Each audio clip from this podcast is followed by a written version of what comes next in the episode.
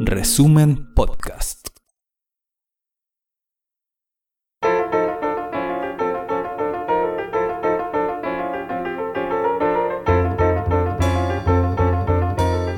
Resumen.cl presenta la crónica de Ruperto Concha.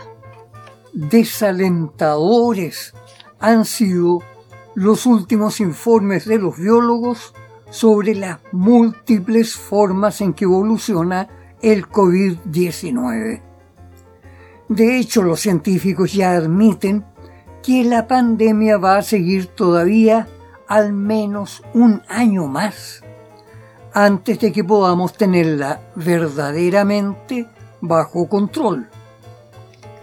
Y de todas las noticias inquietantes, la que implica mayores amenazas es que se detectó que el virus permanece presente en personas que se curaron o que no presentan síntomas y se le encuentra principalmente en el tejido cerebral. Todavía no se ha logrado evaluar qué efectos se producirán en las funciones cerebrales, pero nadie sueña con que el virus pueda hacernos más inteligentes. Más bien se tema que ocurra todo lo contrario y que así como se pierde el olfato y otras percepciones, habrá quienes resulten con sus inteligencias disminuidas.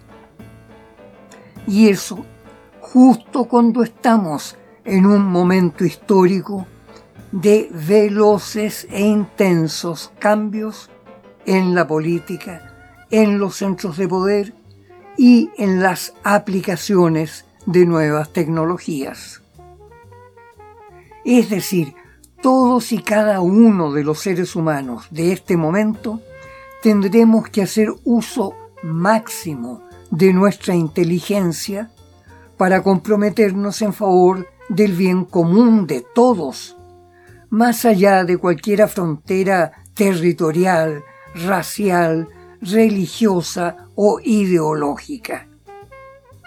Las noticias que se acumulan en estos momentos nos anuncian que tenemos muy poquito tiempo para enterarnos de lo que está pasando, entender sus efectos y decidir qué es lo que habrá que hacer. Vamos viendo.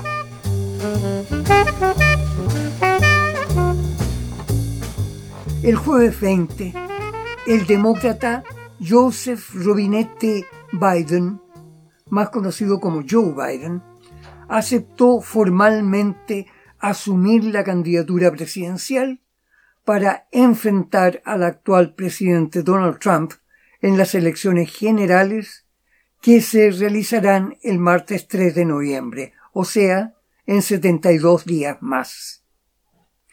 En un discurso ante la Convención Nacional del Partido Demócrata, Biden pronunció unas palabras que sus seguidores aplaudieron con fervorosa emoción. Dijo que el amor es más poderoso que el odio, que la esperanza es más poderosa que el miedo y que la luz es más poderosa que la oscuridad. Suena bien, ¿verdad? Lástima que el candidato Biden olvidó decir que esas frases eran parte de un discurso pronunciado por el político canadiense Jack Layton. De hecho, ahí mismo, uno de los asistentes le dijo, con todo respeto, señor, creo que usted debió aclarar que esas palabras las tomó prestadas.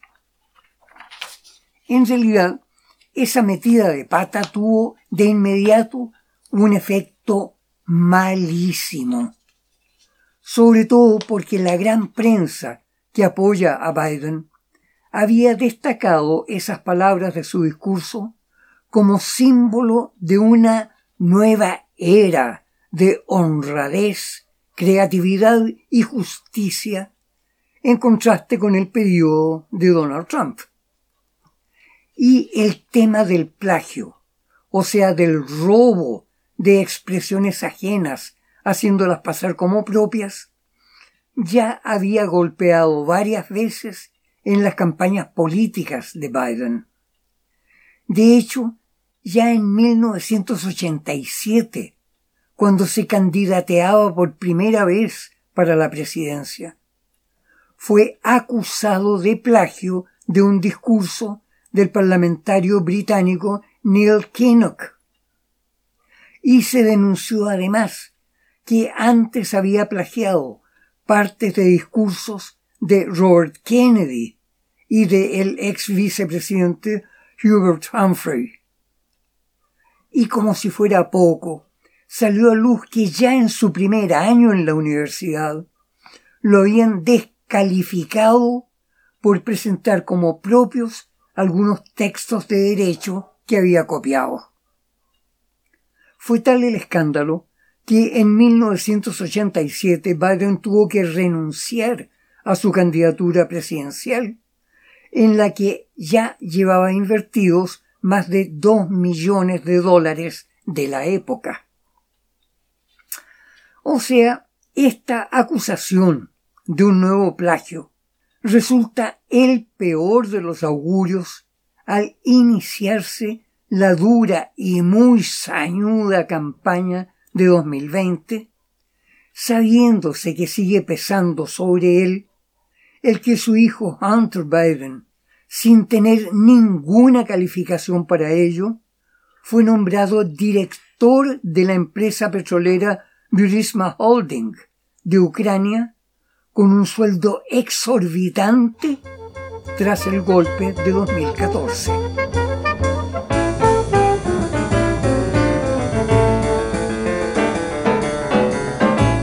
Pero, ¿qué efecto real podrá tener ese desenmascaramiento de deshonestidad del candidato demócrata?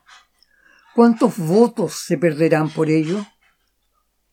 En realidad, pareciera que la pérdida de votos podría ser pequeña, o al menos no demasiado grande.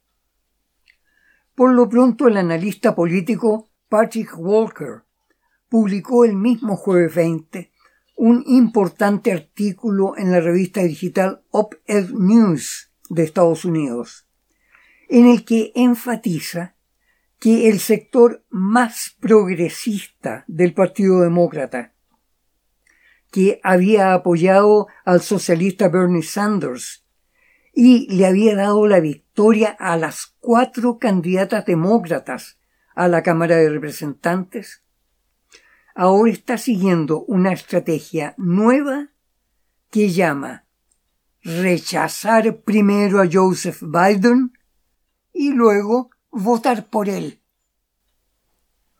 Según el analista Patrick Walker, esa campaña presidencial está rotulada como LOTE, sigla de Lesser of Two Evils, el menor de dos daños en castellano se llamaría CMDM, por campaña del mal menor.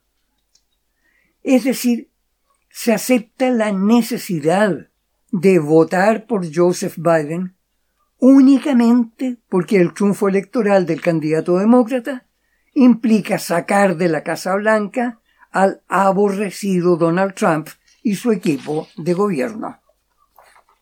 Ese planteamiento por supuesto, implica un amenazante grado de fiereza en la lucha intestina que seguiría al nuevo gobierno demócrata si es que alcanza la victoria derrotando a Trump.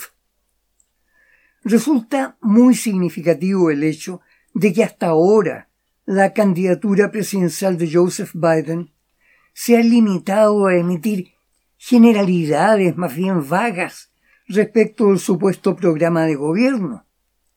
Y, según denuncias del sector republicano, Joseph Biden ha contraído ya compromisos muy fuertes con las grandes corporaciones transnacionales, que se reflejan en que los aportes financieros que han hecho para su campaña ya son casi el doble que los aportes para la campaña republicana y la reelección de Donald Trump. Eso, por supuesto, implica que Biden no contempla materializar el programa propuesto por los parlamentarios izquierdistas como Alexandria Ocasio Cortés, que han estado anunciando un gobierno que sería tan socialista como el del célebre presidente Franklin Delano Roosevelt con el New Deal. De ello, por supuesto, surgirán muy intensas y enconadas pugnas internas entre los progresistas de izquierda y los centristas casi republicanos que impusieron la candidatura de Biden. Se teme que esa pugna pueda llevar a la unificación de los grupos protestatarios contra el racismo, que han alcanzado niveles extremos de violencia, con saqueos y brutal represión policial, los que podrían sumarse disciplinadamente a procurar el control de la nueva administración demócrata.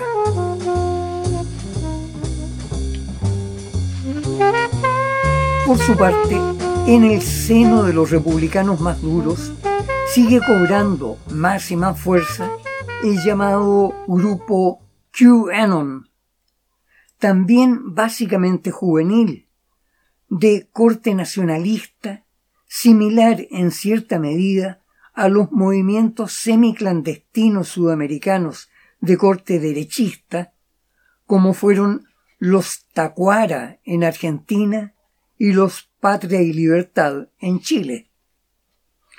Por cierto, la información disponible sobre QAnon es muy escasa y en su mayor parte se basa en publicaciones hostiles difundidas por la gran prensa controlada por las grandes empresas.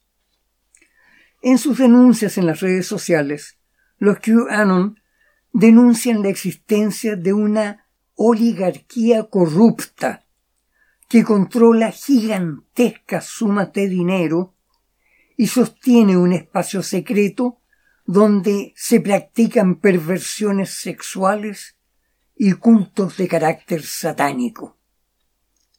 En esa oligarquía, según ellos, participan también altos directivos de las Fuerzas Armadas, la policía y los servicios de inteligencia. Ah, y por cierto, un número importante de jóvenes nacionalistas, incluyendo supremacistas blancos y evangélicos fundamentalistas, adhieren a QAnon con un espíritu belicoso que la CIA ha calificado como potencialmente terrorista. Es decir, tanto en el campo demócrata como en el campo republicano se perfila una posibilidad muy consistente de que después de las elecciones del 3 de noviembre, sea cual fuere el resultado, vendrá un periodo de fuertes tensiones políticos sociales que en demasiadas ocasiones llegarán a enfrentamientos de extrema violencia.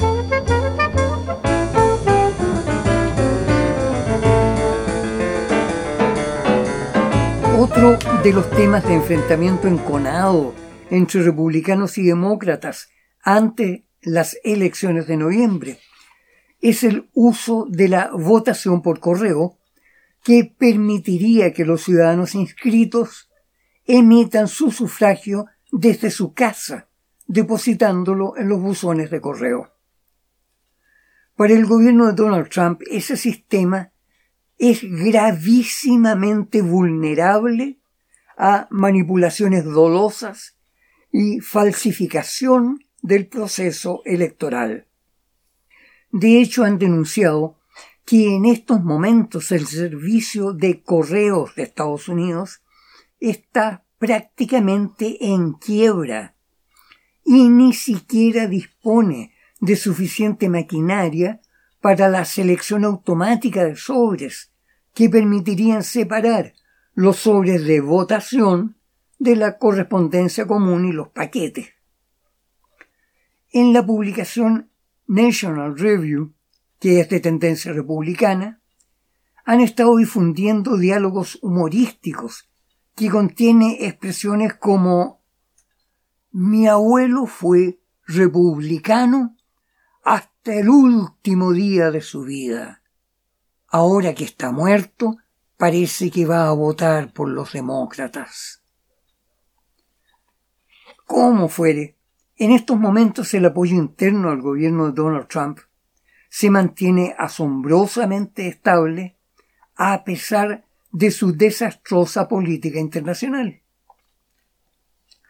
Las mismas encuestas que señalan una ventaja clara en favor de John Biden señalan, sin embargo, que la opinión pública sigue apoyando a Trump en cuanto a su enfrentamiento belicoso contra China e Irán y aplaudiendo el resultado de su gestión económica.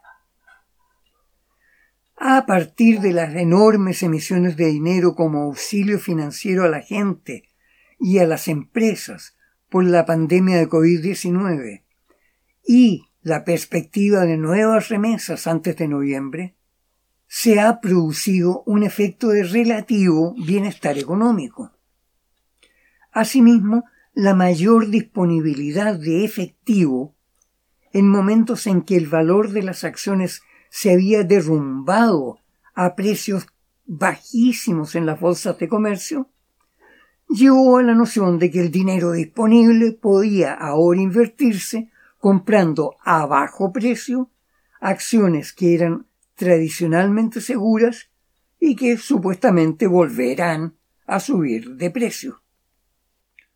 Con ello, pese al derrumbe general de la actividad económica, en las últimas semanas los valores bursátiles se han elevado muy por encima de lo normal.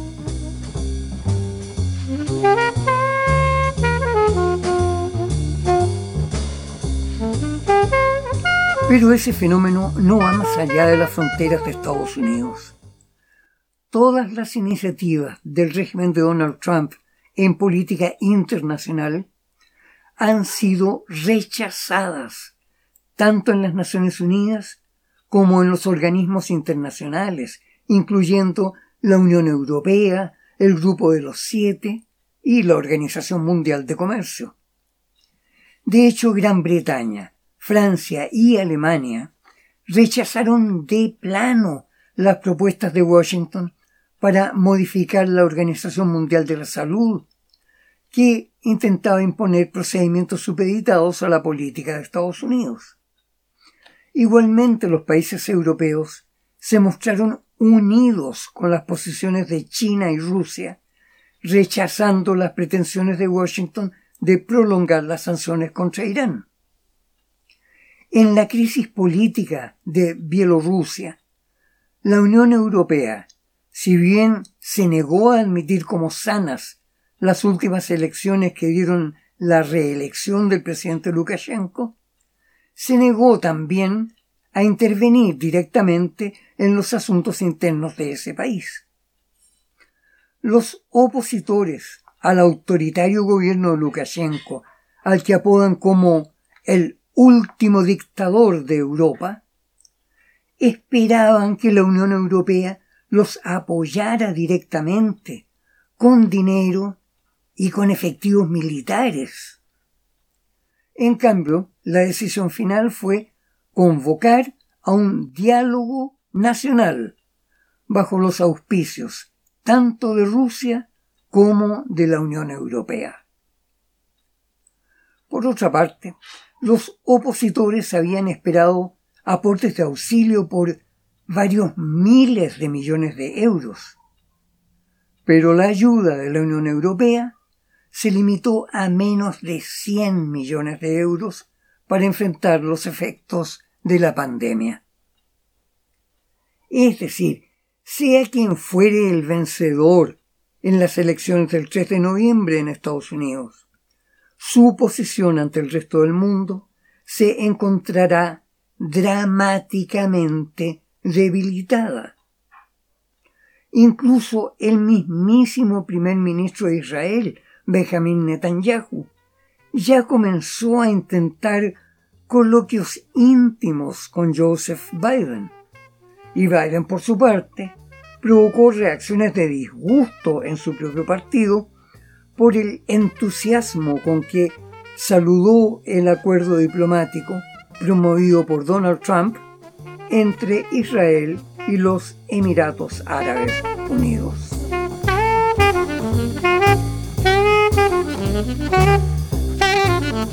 Así pues, el que iba a ser el siglo de Estados Unidos sobre el planeta, aparece ahora perfilándose de maneras complicadas, en las que difícilmente se permitirá que una superpotencia estadounidense, china, rusa o europea pueda imponer sus intereses sobre los de las demás naciones.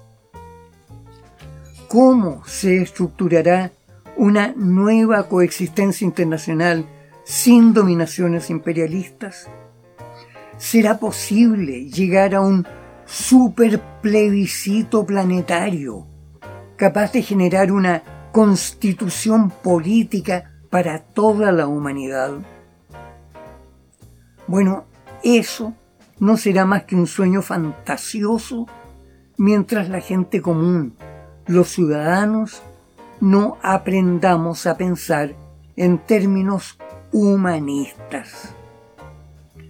Recordemos que incluso la propia Internacional Comunista, reunida en París después de la represión soviética sobre Praga, admitió que las ideologías finalmente no son más que una masilla, una argamasa para rellenar los vacíos que presenta una teoría científica. O sea, las ideologías solo tienen valor en donde la ciencia no llega. Solo naciones pobladas por gente que ha aprendido a pensar podrán realmente ser democracias sanas. Y, oiga, se está haciendo sentir que cada vez hay más gente dispuesta incluso a desafiar sus propios amados viejos prejuicios en busca de mejor entendimiento.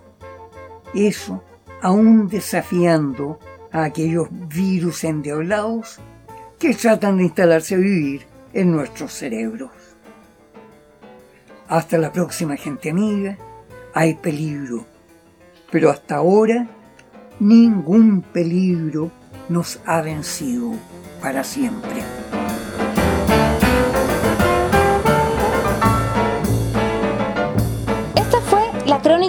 Ruperto Concha de esta semana. Revisa más contenido en nuestro sitio resumen.cl y síguenos en redes sociales.